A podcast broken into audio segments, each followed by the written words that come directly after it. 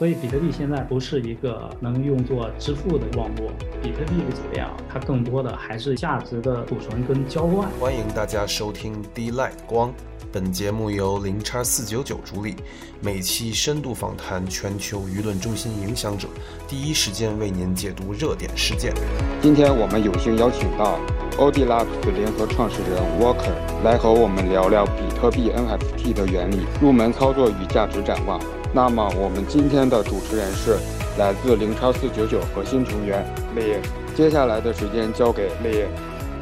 好，谢谢大家，欢迎大家来收听我们这次的节目。那么这次我们非常荣幸的邀请到了 OLAB 的 Co-founder Worker 来跟我们一块儿去聊聊比特币 NFT 行业的一些情况。我是 Zero X 四九九核心的贡献者，同时我也是 Validated DAO 的发起人。最近一段时间，比特币 NFT 已经开始在这个行业里边已经火起来了。然后我们在无论是社交媒体还是这个社区里边，都能看到很多人在讨论这个话题。当然，这个比特币的 NFT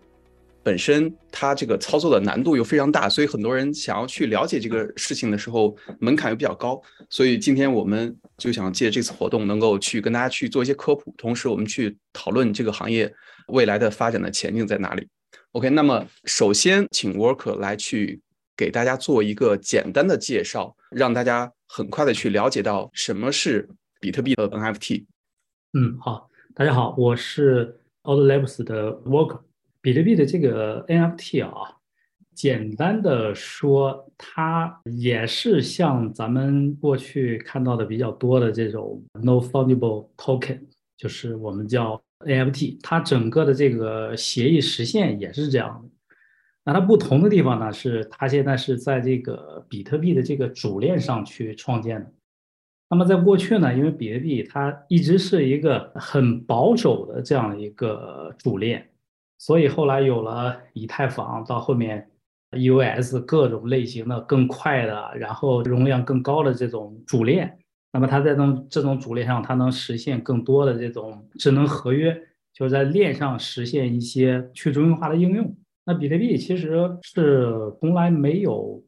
在这个方向上去考虑过，就它没有去考虑实现这样的东西。它一直坚持的就是这个比特币，它是去中心化的钱啊，它一直是这样一个非常纯粹的定义。那么这个 Ordinals 的出现呢，它是基于这么保守的一个比特币的主链，它实现了 NFT 的这种创建。那么它的方法呢，其实非常简单，它就是基于比特币的所有的全节点的数据，去提供一个新的索引，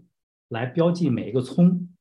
然后把这个数据，把我们说的这个 NFT 的一些类型，比方说这个头像，是吧？一些这个艺术的一些这种画作，包括一些这种视频类型的这种创作，然后呢，把它存到这个比特币的区块上。它的实现其实从技术的角度来讲，它非常简单。这个是我简单的理解。OK，那我再来问一些问题啊，去帮助大家更好去理解这个事情。第一个问题就是说，我们知道比特币的网络其实是没有办法实现智能合约的，因为它的是一个 UTXO 的这样的一个模型。那么我们现在的这样的一个基于比特币的 NFT，本质上它不是通过智能合约来实现的，是这样的吧？对对对，没错。对，所以刚才您提到了这个给整个比特币网络里边的这个 Satoshi 去做一个编号，那这个协议叫 Ordinals，这个协议您可不可以给大家简单的再做一个介绍？OK，Ordinals 呢，我们刚才讲了，它是通过这个索引来标记，实现了这个 AMT，就把这个数据写到比特币的这个区块上。那么 Ordinals 的创始人，其实我一开始看到这个协议的时候。它更多的描述就是一篇文档，那这篇文档介绍了它的这个实现方法，然后描述了他做这件事情的一些过程。那么在这个里面，他特别强调了 Ordinals 实现的这个叫做数字公件，呃，inscriptions，我们中文叫铭文。就他从一开始就表达了，就这个东西啊，咱们说到它不是通过智能合约去实现的。那么这种保守的实现，在 Casey 这个创始人他一开始他就特别强调了，那我们也不叫 NFT。然后在这个铸造的过程呢，它也不叫 Mint，有一个专用名词叫铭刻，它不是铸造，它叫铭刻。然后特别要提的就是他在这个文档中啊，他写了一句特别有情怀的话。他说，Ordinals 呢是他送给比特币互联网编程万维网的一封情书。我觉得这么一句话特别有意义，因为对于这个整个比特币比较早的一些这种信仰者，那他们在数字货币的这个浪潮中一直是有那么一种坚守。那对于可能近些年的这种 Web 三啊，我们看到的这种一波一波的这种浪潮，DeFi。这些东西其实包括我在内，可能也属于其中一员。就是这些东西其实都只是在看，然后没有真正的参与过。坦白说，就是对这些东西，可能从心底是没有这种认可。所以第一时间看到这个东西的时候，我觉得这个东西太有意思了。然后我们就决定投身进来，然后去布道，去做这个奥迪诺斯的生态。好的，Walker 刚才其实提到了非常关键的一个词，叫 inscription，就是我们所说的这个铭刻。那么其实我觉得说，比特币上面的他自己说不叫 NFT，但是呢，我们为了方便大家去理解，就我们还是用 NFT 来去称呼这个。那么比特币上面的 NFT 和以太坊上的 NFT，我认为有一个非常大的一个不同的地方，就是基于刚才 Workers 所说的 mint 和 inscription 它的不同。那么以太坊上的 NFT 它是通过一个智能合约来实现的，它的这个图片其实本质上是存储在链下的，它不是存在这个以太坊的链上，它是存在一些去中心化的存储网络里边，比如说像 IPFS 或者是 ARWave，像类似于 Arva 这样的网络里边。但是比特币上面的 NFT，它的最大的不一样是，它本身把图片本身铭刻到了比特币网络里边。那么我们知道，这个一个比特币网络的这个区块的大小是四兆。那么我们今天所看到的比特币网络里边所有的这个图片，全部都是铭刻到了比特币网络的这个区块里边了，而不是说我们把它放在一个去中化存储网络里边。那本质上说，这样的 NFT 它是彻底的没有办法改变了，因为如果你想要改变它，可能只能通过对比特币网络发起百分之五十一攻击，才可以去改变它里边的内容。所以我觉得这个是。比特币的 NFT 和以太坊网络的 NFT 最大的不同之一，那这块就是 Worker，你能不能说说你对这块的一些看法？好的，是这样的，其实，在以太坊上啊，如果说你把一个图片存到这个以太坊的这个主链上，它也能存，其实它是能存的，只不过那个整个你算下来费用非常的高昂，非常的贵。我记得曾经我们身边有一小伙伴，他想也做一套这个头像。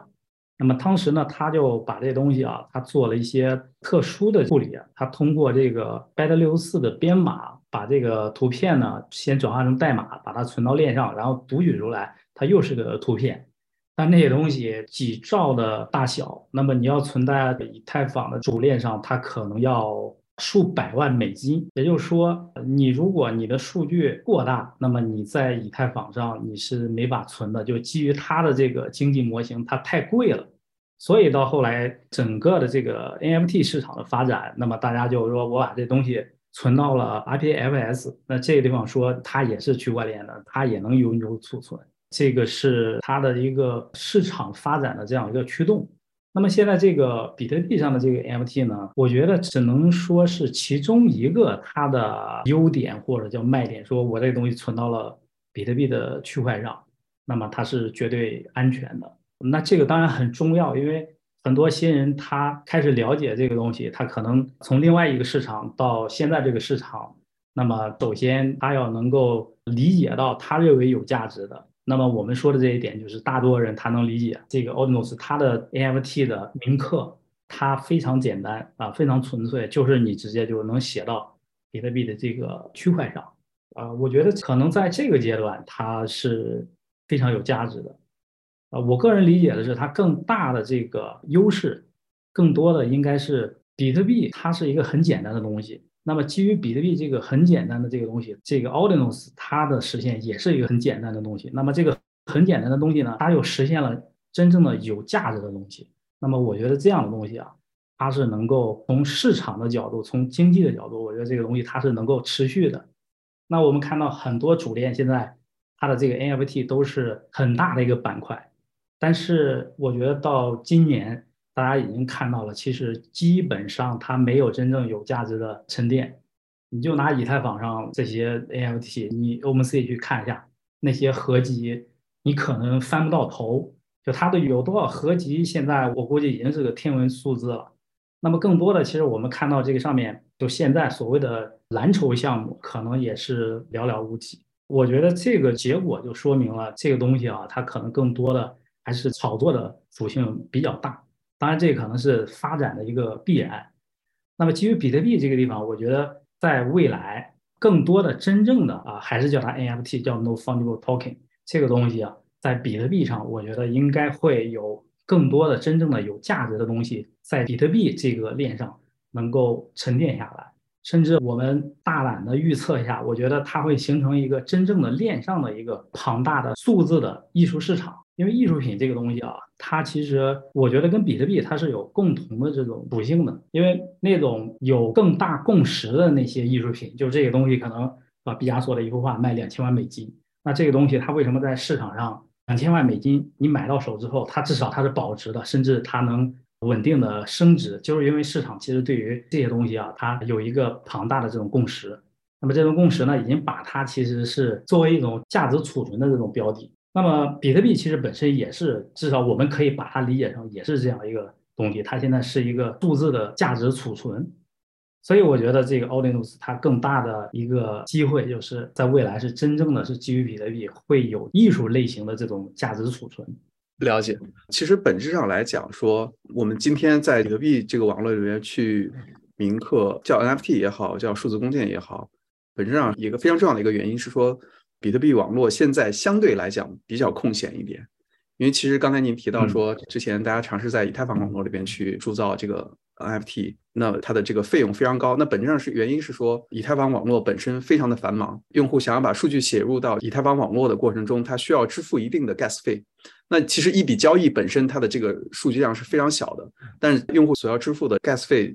本身并不低。但你如果想要把完整的一个 NFT 存放到这个以太坊网络里边，那它所需要占的空间就相当于非常多笔交易的空间。那么相应的，你想要把这个文件写入到这个以太坊网络里边，就要去给的以太坊的矿工去支付你占用的空间所对应的这个费用。那这个数字就变成了天文数字。所以说，今天我们在比特币网络里边去写入数据的时候，我们所占的优势是说，比特币网络今天它还相对的比较空闲一点。不是那么的繁忙，它有很多空闲的区块的空间，可供我们去把文件写入到比特币区块里边。那么，当如果有一天比特币的网络也变得非常繁忙的时候，可能我们要去把这个图片也好，文件也好，包括有人甚至想要去畅想把游戏写入到比特币的区块里边，这个事情可能就变得像我们今天把文件写入到以太坊网络一样，变得就非常非常昂贵，以至于它就不切实际。未来是不是这样的一个情况呢？你提的这个问题非常好，我个人啊是这么看，比特币啊现在它的这样的一个存在，它相当于是一个价值交换，就是可以理解为它现在它的整个的这个支付啊，它更多的是大额支付，因为你第一个是它的这个矿工费，你要想快，其实矿工费你要出的很高，那第二个呢是它的这个确认啊，你至少一个区块也要十多分钟，就是它的时间成本也比较高。所以比特币现在不是一个能用作支付的网络。接下来，比特币的这个网络它怎么样才能像以太坊这样，就是非常的大量的这种交易，非常繁忙的这种可能？我觉得各种应用，如果说建到了这个比特币的这个数链上，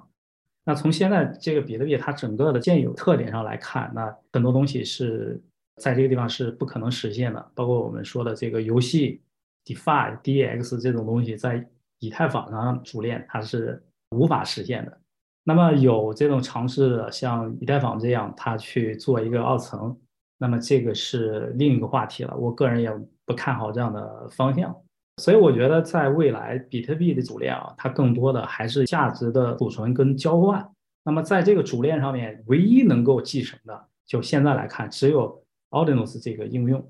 那一个区块里面四兆的这个储存空间是完全够用的。那现在比特币的整个的这个全节点是五百七十个 G，其实这个不算大。你可能按照现在这个 Ordinals 的这种写入的速度啊，它肯定是加速的。那么可能今年的这个下半年它就能突破这个一千个 G。但是我们呢现在这个整个的这个互联网的基建啊，你像你这个储存啊这些东西，一千 G 这个东西都是就现在来看它是没有瓶颈的。你即使是在增加一个量级，你到一万 G，也就是这种节点全节点，它依然能跑。因为储存这个东西，就是我们计算机在用的这个硬盘，你这东西它不会就是这个石英，那这种东西，呃，大自然到处都是。你一座山，你想那些石头它能存多少信息？所以比特币的这个储存啊，节点的储存，我觉得这个不会成为瓶颈。然后第二种可能就是这个大量的人他接受了比特币，然后更多的人他用比特币作为一种支付手段。我觉得，呃，现在的这个技术已经有非常好的支持，闪电网络就算是基于这个比特比特币的一个二层，这是我个人唯一看好的一个比特币的一个二层的应用。假如说我现在在一个比特币上面，或者说我在一个 Satoshi 上面去铭刻了一个数字工件，然后我怎么样确保说我这个 Satoshi 它不会在我去交易的过程中把这个 Satoshi 给交易掉了？比如说我转账的时候，呃，不小心把它转给别人了。呃，另外一种方式是说，这个我可能在转账的时候，我本身要消耗这个 gas 费，那把这个数字共建当做这个 gas 费给消耗掉了，那我怎么去避免这种情况？嗯，那这些呢，其实是属于 Ordinals 它底层的一个，就它这个协议底层的一个支持，它是否是这个稳健的？那么这底层的支持其实很简单，就你就是基于 Audinoos 这个协议，基于它的标准，你去创建。符合这个标准的一个新的一个比特币场景的一个钱包，那这样呢，它会把你已经创建了这个 NFT 的啊这样的一个标记的这样一个葱，它就把你相当于就是在那个地方给你开了一个仓库，你把你已经铭刻成一个 NFT 一个铭文的这样的一个葱，把它放到你的这个仓库里边。那么在钱包的这个前端，它会给你有一个区分，就这些东西是。它已经不仅仅是一个葱了，啊，它是一个铭文。那么，当你在转账的时候，它不会帮你把这一个葱给你用掉，或者是你在有些这个稍微比较大额的支付中间可能会有找零，然后直接把你这个给你找零找出去了，这种事情都不会发生。那么，钱包目前市场上有些现在应该还更多的是这些基于 o r d i n o s 这个生态啊新出现的一些。这种初创的钱包，他们已经很好的实现了这样的功能。那么主流的就在之前更早的一些比特币的钱包，包括一些这种多链的钱包，像 I'm Token Pocket 的这种钱包啊，它还没有，就现在这个时候它还没有支持这个 o r d i n o s 它的底层。那我相信可能会很快，因为我们今天刚看到 OKX，OK 它支持了这个比特币的 NFT。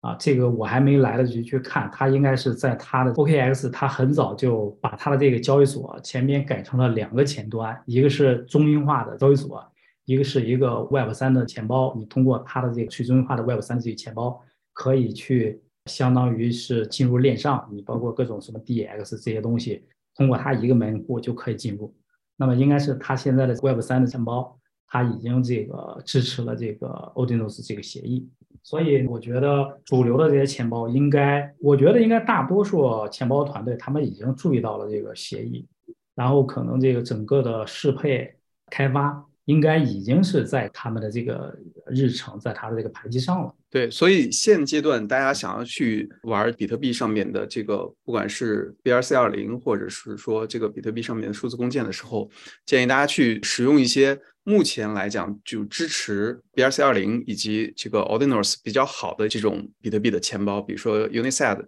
Xverse，还有很多 Hero，还有 Sparrow 等好多。我不知道 Sparrow 现在是不是支持啊？这些钱包现在都比较好的能够支持。所以在这个使用的过程中，大家会看到这些钱包它里边都会有两种地址，一种是主根地址，就是我们平时用来去收发比特币的这样的一个地址；另外一种就是 BRC 二零的地址。它的这个地址的开头是 B C one，就是它用这样的一个开头。大家通过两种这个地址的开头的不同，其实可以区分这些地址的这个类型。那么大家再去交易或者说是收发这种 B R C 二零的代币，或者说比特币上面的这个数字工件的时候，我们就需要去通过 B R C 二零的这个地址，就是 B C one 开头的这个地址来去收发，这样子才能够确保说我们的资产能够顺利的。进行转移。那么这个里边还有问到一个问题啊，这个是很多人在早期的时候遇到的一些问题。那可能我觉得现在已经这个情况可能稍微比较少一点了，但是最近可能大家还会遇到这样的问题。很多人搞不清楚说为什么说这个一个比特币上面的这样一个数字工件，或者说它是一个呃 BRC 二零的这样一个代币，它里边为什么会有 Satoshi？然后这个 Satoshi 和这个上面我所拥有的这个 BRC 二零的代币。或者说我拥有的 NFT，它之间有什么关系？这个是这样的，是基于比特币的，嗯，它的这个网络的设定，低于五百四十六聪的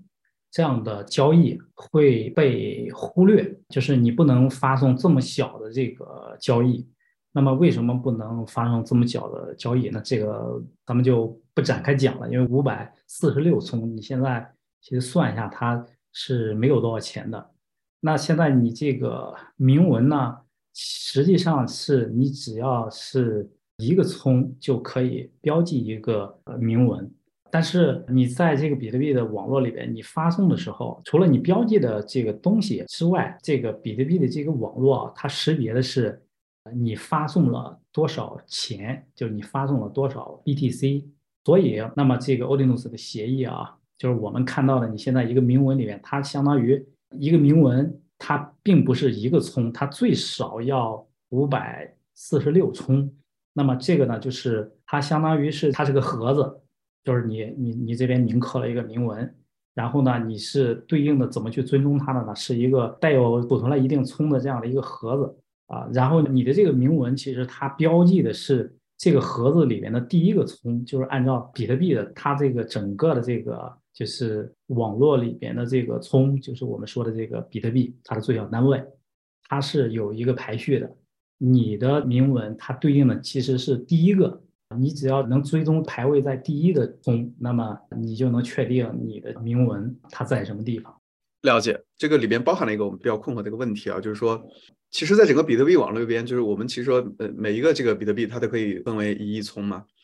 但是这个呃，Ordinals 里边，他会提出了一个比较有意思的一个观点，就是说它会有一些稀缺的这样的葱。那它这个葱呢，就就是说我们在一些关键时间节点，然后出块的这些比特币里边所包含的这些葱。但是是这样的，就是说其实呃，我们知道这个比特币它的这个出块的时候，它不是说一个葱一个葱出来的，它是一个可能一整个比特币出来的。对吧？或者说是零点五个比特币，或者是零点几个比特币，但是不管怎么样，它都是这个很多个葱包含在里边的。那这个时候，呃，大家去想要去购买一个这个稀缺的，或者说有特殊意义的这样的一个葱的话，本质上也是在购买一个包的一个葱，对吧？它不是一个单独的一个葱。嗯，对，是的。但是这个时候，我们其实是标记的一个葱，而不是标记了很多个葱，是吧？是这个样子的，对吧？嗯，对，是的，这个是这样。我觉得 Audience 关于这个稀有葱的这样的一个这样一个理论吧，这些东西它应该最终是非常小众的，因为我们刚才聊的更多的是其实是 NFT 这样一个东西。那么稀有葱，其实在这个 Casey 他的这个文档里面，他的描述是，那这个是因为比特币是第一个区块链的这个网络。那么这个在这个比特币里边呢，呃，按照这个 Ordinals 的这样的标记，那么这个里边会有一些就是各种等级的这种葱。那么这种葱呢，它就像这个古钱币一样，就像咱们现在，对吧？你家里如果说有一个这个呃秦朝秦始皇时代的那个钱币，那么它就成古钱币了。它是这么个概念。我觉得这个是理论上是成立的，但是你想想，其实在现在咱们这个世界。那么其实是有大量的这个古钱币的。那这些古钱币，不管是在博物馆还是在一些这个收藏家那里，它在市场的流通是非常小的。也就是说，这个东西真正认可的它，呃，认可它的这些人群是呃非常小众的。那么这个比特币。刚才您也说到了，其实你真正的你去找到一个稀有葱就挺费劲的，其实其实是挺费劲的。包括就是你其实你找到了，首先你还得就这个它在哪个钱包里，你如果说想要，你还得能联系到那个人啊，这一步可能让很多人就放弃了。如果说你真的这个联系到那个人了啊，完了之后你再这个怎么去交易，然后它是一个 比特币这个给你是按一个比特币的价格，还是按一个古钱币的一个古老比特币的这个价格，这个给你，就这都是这个啊，就非常有门槛的事情。所以我觉得这个 o n i s 更多的啊，还是就是我们说的这个 NFT 的这种属性，它是啊，就是也是我们现在这个整个的这个区块链这个圈子里面大家在玩的啊。你比方说这种 PLP 这种合集啊，这种头像，它是有这个社交属性，它更多的是聚集一群人。然后大家为什么花这么多钱去买这个东西？我觉得除了是就说这个这个社群或者说这个。项目方他是不是有潜力啊？有能力？呃，其实更多的还是就是一开始啊，我们喜欢这个东西啊，因为它是可视的，因为我喜欢这个猴子，对吧？我才会去买，因为每个都不一样。你看那个穿的那个什么豹纹的斑点纹的呃那种皮肤的那样一个头像，其实你可能就不喜欢。然后那个可能戴着一个这个呃海盗的一个头巾的，哎，你喜欢那个，那你就会。我觉得更多的这个从艺术的属性，从数字工件，从数字艺术品的角度上来讲，我觉得 o d i n o s 应该也是这样，就更多的这个地方啊，它更多的就是有市场的东西，还是我们说的 NFT 这样的东西。然后还有一点就是，我们刚才说到这个关于这个一个铭文里面，它可能存了一些就是一定量的葱，并不是一个葱。有些人他会有这样的这个疑问。因为比特币的它的总量是两千一百万个，那么一个比特币是一葱，那么你总共葱它也是这个有限的，那么你并不是一个铭文，它只使用了一个葱，它有可能使用的是一万个，啊，甚至是这个两万个。那么这种储存，第一个是会不会将来这个没有比特币用了啊？然后第二个就是说，这不就是这个变相的锁仓了这个比特币了吗？啊，我觉得这些应该不用过多的去担心。首先啊，我觉得那后面一定是这样的。你比方说，我现在我看到了一些呃 o d i n o s 上面的项目，我就就铭刻了几百个啊，上千个。那么这个东西它在我的钱包里，它其实除了是这个一堆这个铭文之外，它还是一些这个比特币啊。如果说在 N 九之后，其实这些东西也没什么用。但是它还是比特币，这些比特币我一定其实还是可以把它花掉的，就我把它还是当比特币花掉就行了。就我它对应的那些铭文那东西，因为它可能一文不值了啊，所以这个比特币的它的这个流通啊，它一定是能够循环的。然后这种我觉得，如果说这个东西是一种变相锁仓的话，我觉得这个是非常好的事情啊，因为更多的人，尤其是这种比较早接触到比特币的人啊。呃，那他最大的遗憾就是他没有拿住这个比特币。像我身边认识的人就多了。然后我可以再问一个问题啊，就是说，因为其实刚才我们提到说，比特币其实它的这个确认的这个每个区块确认的时间比较长嘛。那么其实大家在这个去铭刻一个数字工件，或者说我们去这个交易一个 BRC 二零的代币的时候，会出现一个这个确认的时间非常长的这样的一个情况。那其实我们在这个大家在经历这个以太坊网络的时候，大家会知道，就经常会有出现这个区块被丢块的这种情况，就是这个矿工最终抛弃了你这个，就是你你所提交的这笔交易的申请。那么在比特币网络会不会出现这样的情况？我觉得它啊，这个矿工它的这个网络验证这一块啊，它基本上它的逻辑都是一样的。那么就是你本来你出的这笔钱是可能是。呃，按照当前的这个矿工的费率，你可能这个十分钟、二十分钟就能打捞到你这个块儿，啊，完了之后，在这你在你这个等待这个过程中，突然有大笔出了更高这个费率的这个交易，他们挤进来，那你就会往后排。那在比特币上是这样的啊，那你你只要是符合这个交易标准的，你的这个最低的这个矿工的这个这个费率啊，无非是把你排到。啊，更后面去了，然后在你这个更长的时间之后，它是能给你打包交易的。那么，我觉得这个就刚才说到，像现在这个基于 o r d i n o s 的这个 BRC 二零这种啊代币的标准，那么啊，如果说我们是按照之前我们呃非常熟悉的以太坊一些其他的这个公链上面，那么这个东西它简直是是是个这个老古董。它根本就没法玩儿，呃，我觉得我是这么理解的，这个东西其实它更多的，它现在它的这个它的定位，它更多的这个属性其实是继承了这个比特币的价值交换，它不追求快，即使是现在这个 BRC 二零的这个代币，我觉得它这样就很好，就是如果说啊，你觉得这个东西有价值，你不管是你基于什么样的一个考量，是是是投机，还是觉得这个东西它呃有潜力。那么，呃，还是某种信仰。那么这个东西就是你买了，对吧？你不能说我看到明天它的这个价格上涨了多少，我赶紧把它卖掉。就更多的，其实对于交易这个事情啊，其实更多的是呃，短线交易是呃很难赚钱的。所以我觉得这个我们现在看到的这个呃 o d i n o s BRC 幺零，更多的它是对于现在的这个整个币圈的一个一个降杠杆。就他不是说，哎，我们现在这个代币，把某个交易所给你上了，上了之后呢，这种交易还不过瘾，然后呢再开合约，啊，十倍杠杆、二十倍杠杆，然后你这个说市值做大了，然后给你开一百倍杠杆，那我觉得这个是，啊，我个人觉得这个其实是这个整个圈子啊，其实是是是最大的一个毒瘤。就是在更早期的时候，这这个东西你得给大家时间去看明白这是个什么东西，然后不是更多的把所有的注意力放到这个交换上去，放到交易上。所以 o d i n o s 的像 BRC 二零这样的东西，我觉得它是对现在的这个整个圈子的这种乱象的一个反思。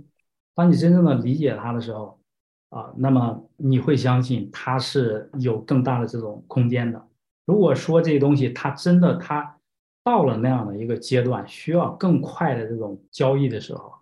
那它自然有地方去交易。就在这个地方，我们在比特币上其实不追求它更快的确认、更快的这种交易。嗯，那比特币网络里边也会出现像这个以太坊网络里边的 MEV 吗？就是比如说，OK，我我想要去这个购买一个 BRC 二零的代币，或者说我想要去这个。Inscribe 一个这个数字数字共建的这个过程中，这个会有这个其他人这个机器人，他看到我这个动作，然后他他用这个更高的这个 gas 费来去抢跑，这个在呃比特币网络里边会出现吗？应该说是会出现的。那么这种情况是呃，就像最近大家在玩的这个 BRC 二零，那么 BRC 二零呢，它是其实是基于这个明文的逻辑，先去做了一个。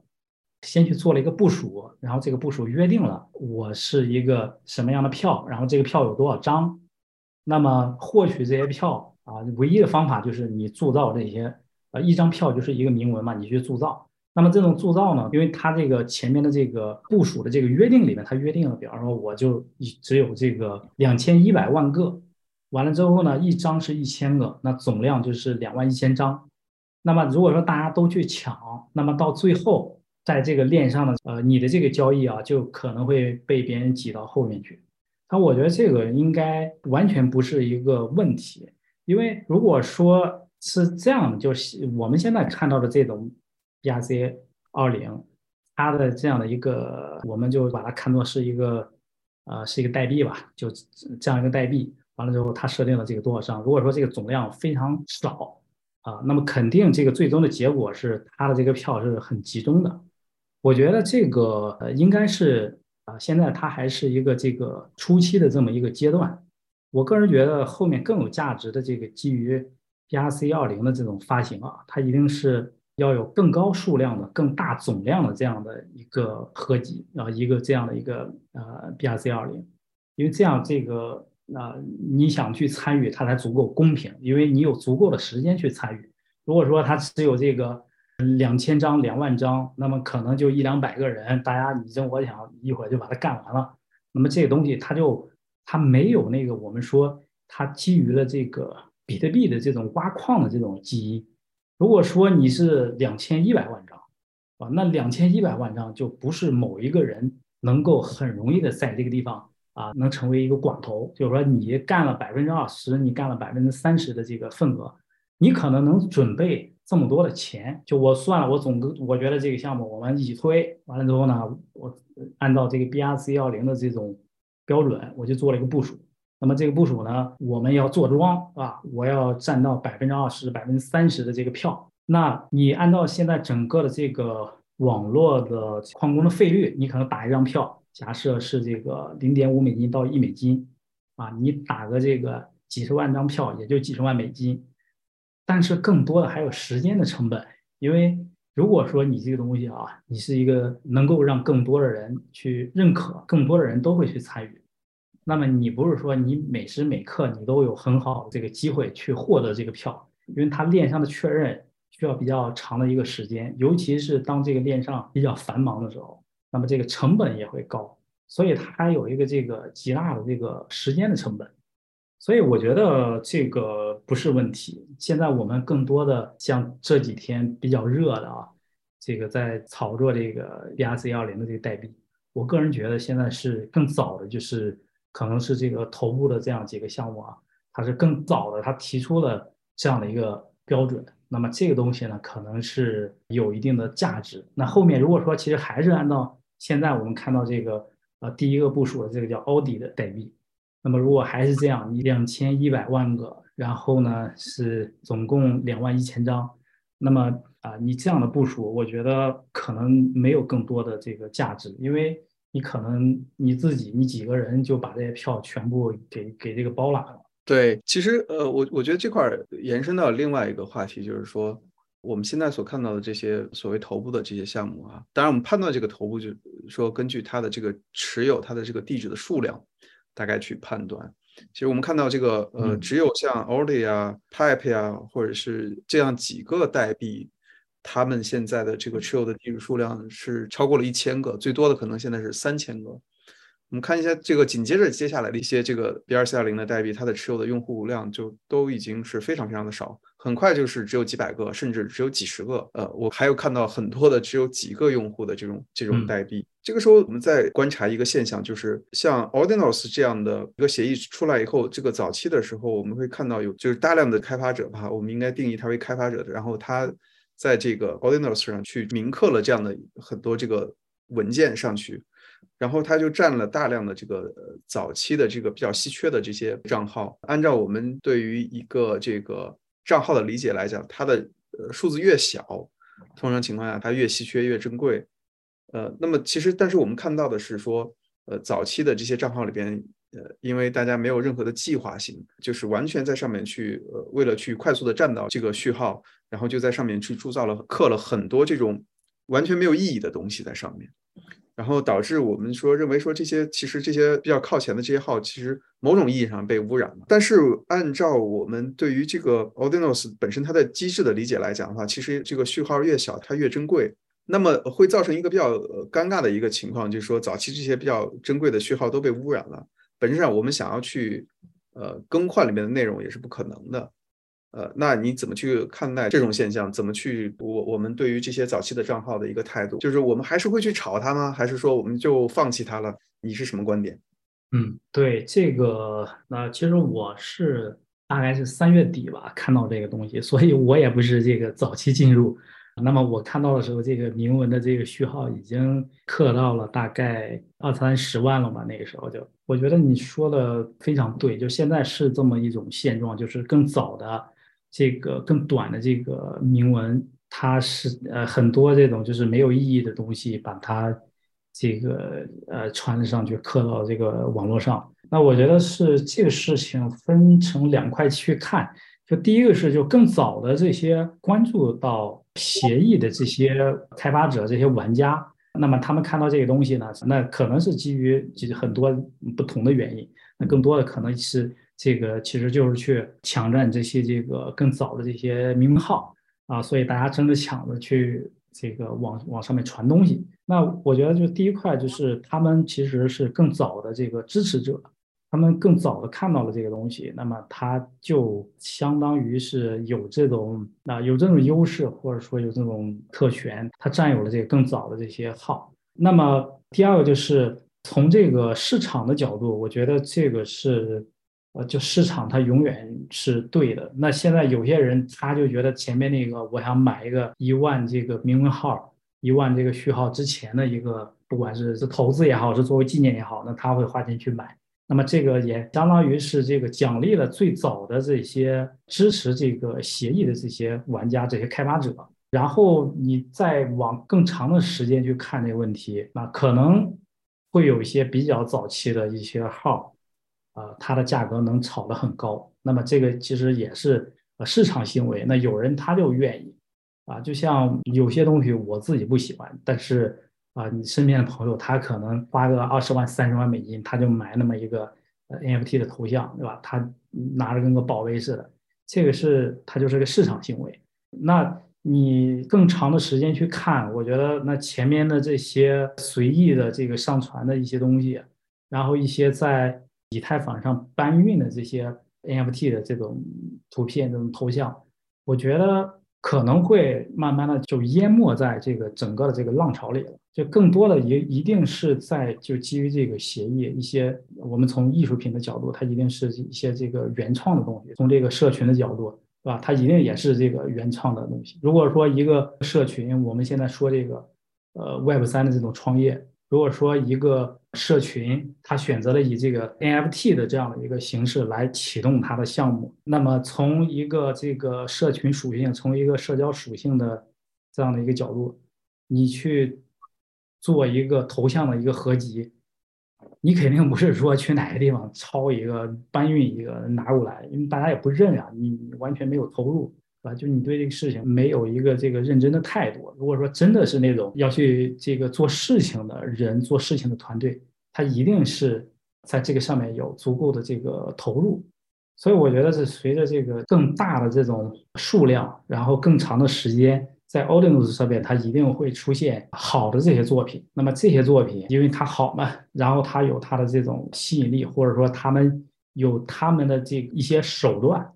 啊，能做成一个好的项目。那么我觉得这个是未来 Ordinals 这个生态的支撑。那早的这些东西，可能包括咱们刚才提到的这个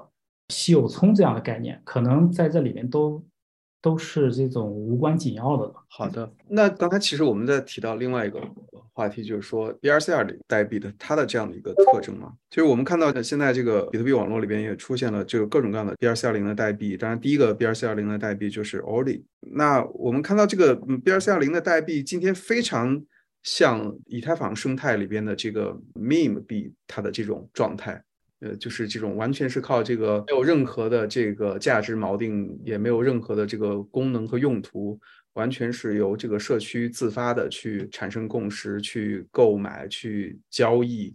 然后去让它产生了一定的价格这样的一种代币。那么，首先那个 BRC 二零的代币和 ERC 二零的代币，它本质上有什么样的相同之处和不同之处呢？呃，他们的相同之处呢，其实都是这个基于公链发行的呃一种代币的这个呃发行标准。然后呢，从这个最开始这个以太坊上的这个 ERC 二零，它更多的其实是相当于是降低这个发币的门槛。以太坊它实现了相当于叫一键发币嘛。那现在这个 BRC 二零啊，我觉得它应该更多的不是强调叫一键发币，它更多的是强调的是。呃，比特币上也可以发币，就是我们没有智能合约，我也可以发币啊。所以这个为什么在这么短的时间内啊，有那么强烈的这种共鸣？就是大家可能对这个现在的这个整个这个行业啊，有很多地方啊有些不满，然后呢，这个可能是有些这个抱怨在这个里面，就是应该就是不应该是这样的啊，这个乌烟瘴气，一地鸡毛。那么相同的地方，呃，我觉得很简单，其实就是这个代币发行。那么代币发行这个东西，刚才你提到的这一点，啊，就是现在这个 BRC 二零的代币非常像这以太坊，而且呃，主要是以太坊啊，在以太坊上的这些 Memo 型的这些代币，呃，我觉得你这个判断非常准确啊。现在来看，它是有极大的就是就是这样的属性。那么我觉得从这个代币的角度看，就是我们说这个数字货币这个东西，我觉得这种类型的这个代币啊，呃，应该可以算作是仅次于比特币的数字货币。那比特币是第一个数字货币。那在过去一开始有这个那个当时的这个 EOS 的创始人，在最早他就提出来叫叫 Beyond Bitcoin，超越比特币啊。完了之后到后来。啊，来了个这个更精明的这个维塔利克，那么他们提出了啊，各种各样的这个挑战。那么这种挑战现在来看，显然是不可能成功的。就是比特币它一定就是这个老大。呃，从数字货币的角度，为什么我刚才说这种 meme 类型的数字货币是仅次于比特币的数字货币？那么首先，呃，我们要有这样一个共识，就什么是比特币？那比特币其实它是它的支撑，它就是共识，就大家都认可这个比特币，啊，都现在呃认可它值这个三万美金，它的价值来源于它的这个共识。那么在这个没有没有这些功能型的这种代币之前，那个时候是叫山寨币，我记得应该是在一三年吧，一三年一四年那时候。啊，层出不穷的各种山寨币，就是你能想到的名字啊，基本上已经全部被用过了。就各种各样的这种呃山寨币，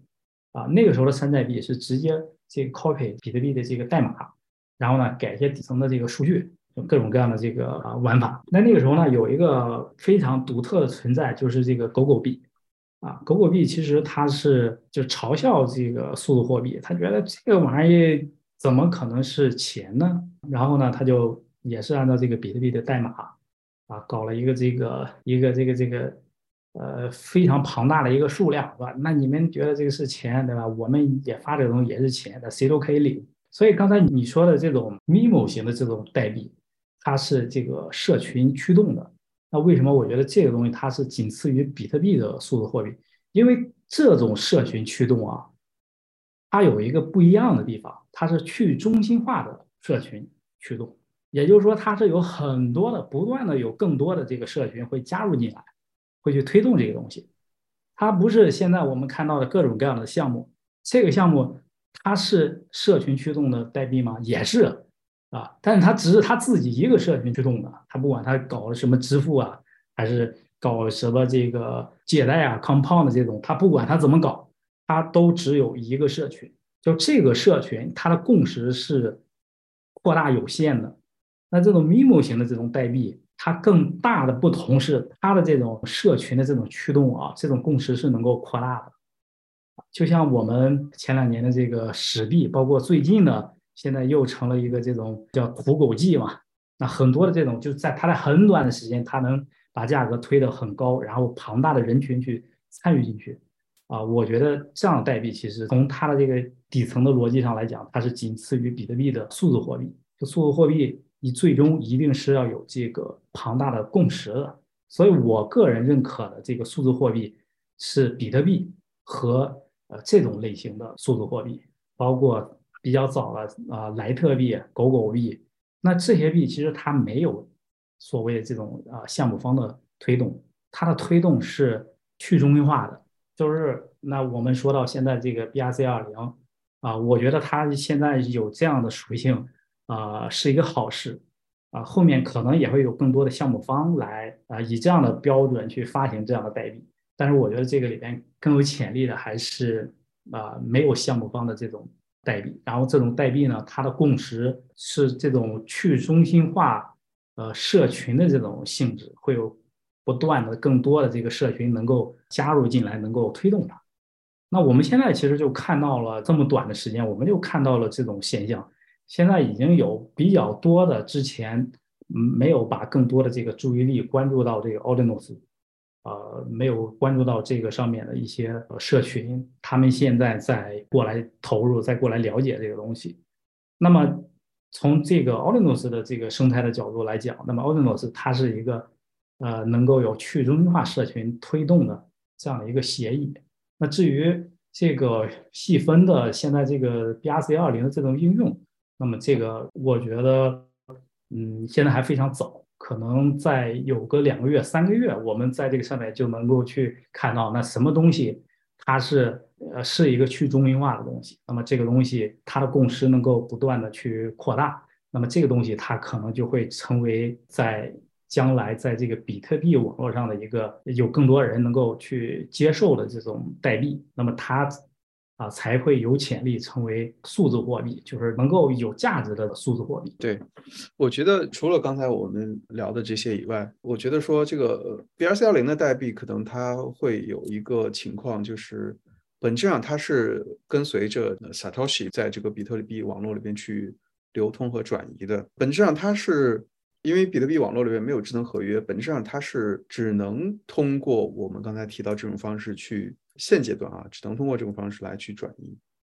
所以说，其实我们在现有的这个基础设施之下，我们也没有办法为它赋予更多的这个使用场景，只能说是用它来去做这个转移、做这个交换。其实我们可以大概的，就是这个在不做任何财务建议的情况下，我们可以大概跟大家去梳理一下，现在整个这个 BRC 幺零的代币里边，目前市值最高的是是六百多万美金的市值。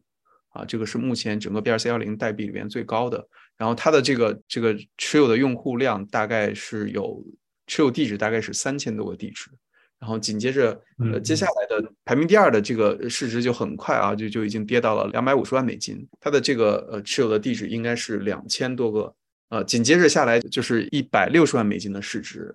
然后只有目前只有这三个。呃，排名前三的三个项目，它的这个市值是超过了百万美金。呃，接下来的项目，嗯，它的这个市值就已经很快就跌到了这个百万美金以下。呃，八十多万美金、六十多万美金、四十万美金、二十多万美金，就非常快速的 就进入到一个非常非常小的一个市值的这样的一个范围。然后它的这个持币的数量也是急剧的下降。所以说，其实我们可以看到，目前整个的这个 BRC 二零的这个代币这个生态里边，就是它的不管是从它的这个锁定的价值也好，包括它这个目前在这个里边的这个用户也好，这个数量都是非常低的。当然，这个因为可能有大量的这个套利者存在啊，这个 BRC 二零上面的这个代币的数量种类 已经不小了，它的这个代币的目前种类已经有超过三千种的这个。BRC 幺零的代币在这个比特币网络里边，所以这个呃，我们看到的一个情况是说，由于这个呃以太坊的生态教育了大家这个如何在这个这个加密货币的这个网络里边去淘金，那么一部分这个嗅觉非常敏锐的人就很早的就进入到这个比特币的生态里边，并且他们可能是这个工作室非常这个批量性的去这个生产 BRC 幺零的代币，但是目前整个生态里边的用户量还是非常非常的少的。嗯，是的，没错。我觉得这个 BRC 幺零这个，首先这个它的代币的发行跟实现啊，个人觉得它是非常符合比特币的这个呃基因吧，它很符合这个比特币的基因，就是它其实是一种这个你要有一定的投入去交换啊，这就是一种这个叫工作量证明 POW 这种挖矿的。啊，这种模式，呃，我觉得即使到现在啊，它依然是一个实验。如果说要这个不作为财务建议的话，我个人觉得，其实你也就更多的能关注现在比较头部的那么几个。如果说参与一下的话，那你一定是要很小比例的参与一下，因为本身它的这个市值也非常小。它确实，你从市值上来看，那如果说这些东西有广泛的这个呃参与、广泛的共识，那么。它的空间还非常大啊，所以你即使是很小的这个参与，它可能也会啊，假设它能够整个生态起来，它可能也是一个非常大的回报。然后更多的就是，我觉得重点可以关注的就是，在这个接下来的这个几个月当中，会不会有非常强的这个团队，他们基于这个 BRC 幺零，他们呃会不会有些这个。呃，升级的玩法，我觉得这个呃，更多的就是它是否更公平啊。然后现有的这些，我们看就是刚才您说到的这个，它整个的这个部署已经有四千多种这个代币，因为它这个部署，它就是这个呃一美金不到就去相当于刻了一张这个呃字符串的这样一个铭文，所以这个部署本身我觉得没有意义。包括这个最开始这个 BRC 二零的这个它的这个。名称的限定四个字母，我觉得这个也没有意义。呃，在现有的这个很小的这个共识里边，大家啊会遵守这个共识。但是如果在接下来有更多的这种玩家入场，有更多的开发者入场之后，我觉得这些东西可能都会被打破。嗯，对，正常的情况下，就是一个生态它想要去持续的获得发展，它本质上需要去不断的去呃去升级，不断去打破它已有的一些。一些限制，然后更好的去迎合整个市场对于它的一个发展的一个需求。所以，其实今天我们看到的这个比特币，能够产生这样的一个创新，本质上是打破了比特币在非常长的一个阶段以来保持的一个非常非常克制的一个状态。呃，这是基本质上来讲，我们我们认为这是第一次比特币拥有了它的基于它的主链的生态吧。那之前的时候，我们只能说是呃持有比特币，然后去用比特币来去做交易啊，做各种各样的东西。所以这个事情，我们觉得它本身的意义也也是非常非常重大的。然后至于未来比特币的生态会会有什么样的发展，那我们觉得这个事情本身是值得期待的。我觉得比较有意思的一个观点就是说，我们对比特币生态的这个期待，我们可以把它类比到这个在传统世界里边，可以把它比作一个国家。以太坊今天本身来讲是一个非常富有的国家了，它这个上面有大量的生态，有大量的这个资金。那本质上比特币的生态里边虽然说没有大量的这个应用，但是比特币网络承载着巨大的这个财富啊。那么如果说以太坊是一个像美国这样的一个发达国家，那比特币本质上就是一个像沙特一个句号的沙特这样的一个非常非常富有的国家，呃，它本身也在这个金融领域，它也占据了一个非常重要的一个地位。所以，我们说比特币网络未来的发展，有可能它会由于它所承载的这个财富，它有可能会创造一个就是完全不一样的生态，呃，不是一个这个靠大量的这个应用的生态，它可能是一个金融驱动性的生态。我觉得这件事情是我们对于比特币上面的这个生态比较有期待的一个原因。没错，你说的这个我我特别认同。对这个我我也是跟很多人在交流，我觉得这个我们为什么说这个比特币生态值得去期待，或者值得我们去投入一些时间和精力去去在这个生态里边去关注它，去去做建设。我觉得这个是可能是非常重要的一个原因，因为技术的升级本质上来讲。今天可以随时有一个 Layer One 出来，然后他去 copy 以太坊的这个最新的技术，但是共识是稀缺的。共识是就像从来没有很多个这个团队去分叉比特币，但是最终没有任何人可以超越比特币一样。因为本质上，它要想超越比特币，本质上不是靠的是技术，而是说你要建立一个比比特币网络更大、更加强大的一个共识网络。那这个事情到目前为止，我们看到所有人都尝试都是失败的。对对，是的，没错。OK，那今天我们主要的环节就到这里。